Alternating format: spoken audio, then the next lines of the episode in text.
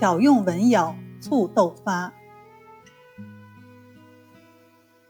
有一天，叶天士正在诊病，门外进来一个年轻妇女，怀抱婴儿，双眼泪痕，神色慌张。叶天士一看，不觉一惊，暗自思忖：小外孙莫非出了意外？原来进来的不是别人，正是叶天士的女儿，怀里抱着。刚满一周岁的孩子，这孩子得了天花，但逗闭不出，此刻呼吸短促，浑身热得像一团火。女儿进的门来，立刻把孩子送到叶天士手里。叶天士抱着小外孙，切过脉，问清其病经过后，低头不语。女儿急得直问：“爹，还有救吗？”叶天士摇摇头说：“晚啦。”女儿急得埋怨道：“爹爹常说斗症无死症，可你的亲外孙为什么就治不好呢？”叶天士为难地摊开双手，不搭话。女儿更气愤了：“姑苏城里里外外都说爹爹是天一星下凡，哼，连自己外孙的病都治不好，算什么神医？”说完。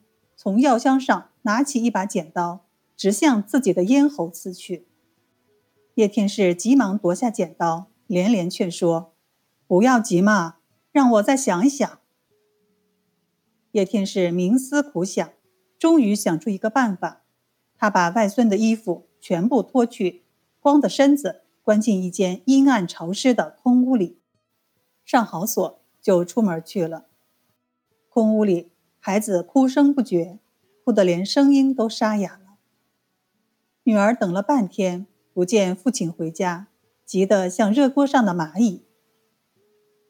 直到深夜，叶天士才回到家。他把满脸泪痕、神魂颠倒的女儿叫来，点上灯，开了锁，进到空屋里。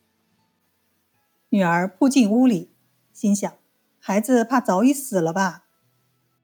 谁知。灯光下，只见孩子平静地躺着，全身出痘，粒粒如珠。女儿看了，喜出望外。叶天士长出了一口气，解释道：“这空屋里的蚊子特别多，我想借蚊子咬他的肤体，促痘爆发。现在果然应验了。